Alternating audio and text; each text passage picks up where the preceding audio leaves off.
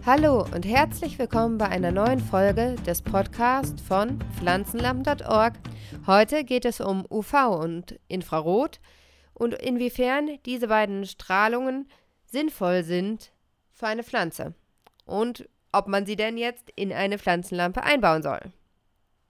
Zunächst ist festzuhalten, dass sowohl UV als auch Infrarot Teil der elektromagnetischen Strahlung sind und somit auch Teil der Sonnenstrahlung. Sie schließen sich beide an unterschiedlichen Enden des Lichtspektrums an. UV, also Ultraviolettstrahlung, schließt sich an den blauen Wellenlängenbereich an, ist also energiereicher und kurzwelliger. Infrarotstrahlung schließt sich an den roten Wellenlängenbereich an, ist also energieärmer und langweiliger. Infrarotstrahlung ist uns auch als Wärmestrahlung bekannt und das ist auch die Art, wie wir Menschen Infrarotstrahlung wahrnehmen können, über die Wärme, die wir spüren.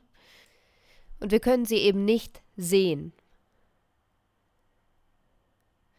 Infrarot deckt ungefähr den Bereich von 780 Nanometer bis 1 Millimeter Wellenlänge ab. Nun stellt sich die Frage, ob es Sinn macht, Infrarotstrahlung in einer LED-Pflanzenlampe zu verbauen. Also ne, ähm, Infrarot-LED. Vielleicht kennt ihr noch die Reaktionsgeschwindigkeitstemperaturregel aus dem Physikunterricht in der Schule. Diese auch RGT-Regel genannte Regel besagt, dass bei einer Temperatursteigerung von 10 Grad die Reaktionsgeschwindigkeit verdoppelt wird. Das heißt, wenn irgendwo eine Reaktion abläuft, also auch Photosynthese, und man eben dann die, die Außentemperatur erhöht, dass dann auch diese Reaktion schneller abläuft. Da könnte man jetzt denken, okay, ich mache es einfach wärmer. Infrarot ist geil, ich mache das da rein, dann wird es wärmer und Photosynthese läuft schneller ab. Die Pflanze produziert mehr Masse. So ist aber das aber nicht, weil wenn man nur ein bisschen weiter denkt, kommt man schnell darauf, dass das ja gar nicht unendlich gehen kann. Irgendwann wird es einfach zu heiß und auch Photosynthese läuft dann nicht mehr ab. Das heißt, das ist auf jeden Fall Gutes, wenn es nicht zu kalt ist für die Pflanze. Aber das heißt auch, dass wir nicht unbedingt Infrarot äh, brauchen. Es ist nämlich so, dass auch normales Licht Wärme erzeugt. Spätestens, wenn es auf irgendeine Oberfläche trifft, wo es nicht weiterkommt, muss es in irgendeine andere Form von Energie umgewandelt werden, ne? Energieerhaltungsgesetz, und wird dann meist in Wärme umgewandelt. Das heißt, dass egal durch welche Beleuchtung schon eine zusätzliche Wärme gegeben ist und Infrarot würde diese Wärme eher zu hoch treiben. Dabei ist auch noch festzuhalten, dass die Wärmeentwicklung von LED oft unterschätzt wird. Es ist wirklich so, dass LED viel weniger Wärme erzeugen als jetzt so eine NDL oder auch so eine Glühbirne oder sowas. Ähm, eine Glühbirne hat teilweise 95 Prozent der zugeführten Energie in Wärme umgesetzt und nur 5 Prozent in Licht. Das ist bei LED viel besser. Das kann schon so 50-50 sein. Manche schaffen auch 60 Licht und 40 Prozent Wärme. Aber wie man hier an diesen Zahlen schon erkennen kann, gibt es immer noch einen relativ hohen Anteil an Abwärme. Diese Wärme entsteht in der LED und da muss sie raus weil Wärme beeinflusst die Lebensdauer der LED negativ. Also LED sind wärmeempfindlich. Deshalb ist auch an LED-Lampen eigentlich immer eine Kühlung. Und zwar entweder in Form eines Kühlkörpers oder auch eines aktiven Kühlers. Damit die Wärme quasi aus der LED herausgeführt wird, sonst würde sie nämlich da drin bleiben. Ne? Sie wird nämlich nicht so doll abgestrahlt. Also sie wird nicht einfach raus mit dem Licht, kommt sie nicht einfach raus. Das ist nämlich keine Strahlung in dem Sinne, kein Infrarot eben. Deshalb kann man die LED-Lampe auch oft noch anfassen, wenn sie brennt. Was häufig gemeint ist, wenn von Infrarot die Rede ist, das wir ja jetzt nun definitiv nicht brauchen in unserer LED-Pflanzenlampe, ist Far Red, also tiefrotes Licht. Man muss schon sagen, dass sich die Kennzeichnung verbessert hat. Also früher war das sehr oft der Fall, dass Infrarot dabei stand, aber Far Red gemeint war. Nichtsdestotrotz passiert das immer noch. Farad ist ungefähr der Bereich von 710 bis 780 Nanometer Wellenlänge und kommt auch im Lichtspektrum der Sonne vor, natürlich, und zwar vor allen Dingen beim Sonnenauf- und Sonnenuntergang. Es hat damit auch Einfluss auf den Photoperiodismus der Pflanzen, das heißt den Tages-Nacht-Zyklus der Pflanzen, der eben auch durch Licht gesteuert ist. Nämlich wird durch tiefrotes Licht das Phytochrom aktiviert und so weiß die Pflanze, hey, jetzt ist Ruhezeit, jetzt wird's Nacht. Die Pflanze ne, stellt ihren Stoffwechsel um. Ne? Die Pflanzen können ja nachts nicht so richtig Photosynthese betreiben, weil es gibt ja kein Licht.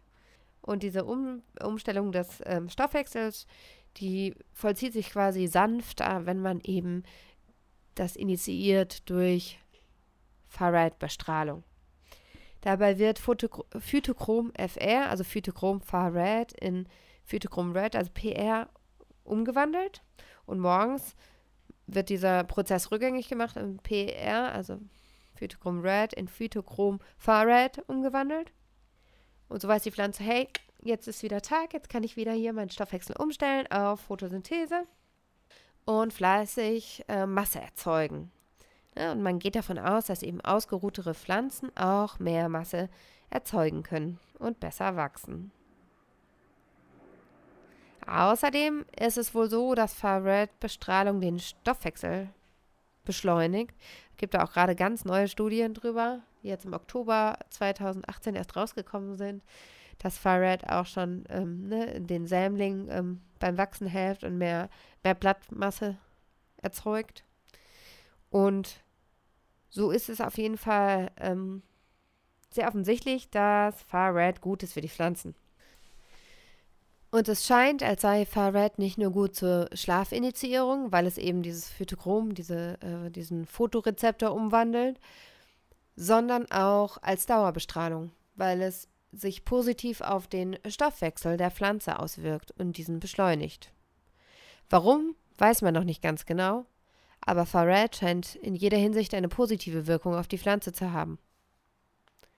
Es ist ja auch so, dass Far-Red immer im Sonnenlicht vorhanden ist und nicht nur ähm, zur Abenddämmerung und im Morgengrauen, sondern immer, nur steigt der prozentuale Anteil des Far-Reds am Sonnenlicht, wenn die Sonne untergeht oder wenn sie aufgeht.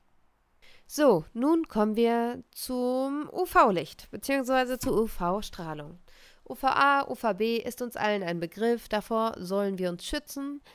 Das verursacht Hautkrebs, Hautalterung, Sonnenbrand ist irgendwie destruktiv. Ob das auch für Pflanzen gilt, das werden wir gleich sehen. Zunächst einmal gibt es drei verschiedene UV-Strahlungen.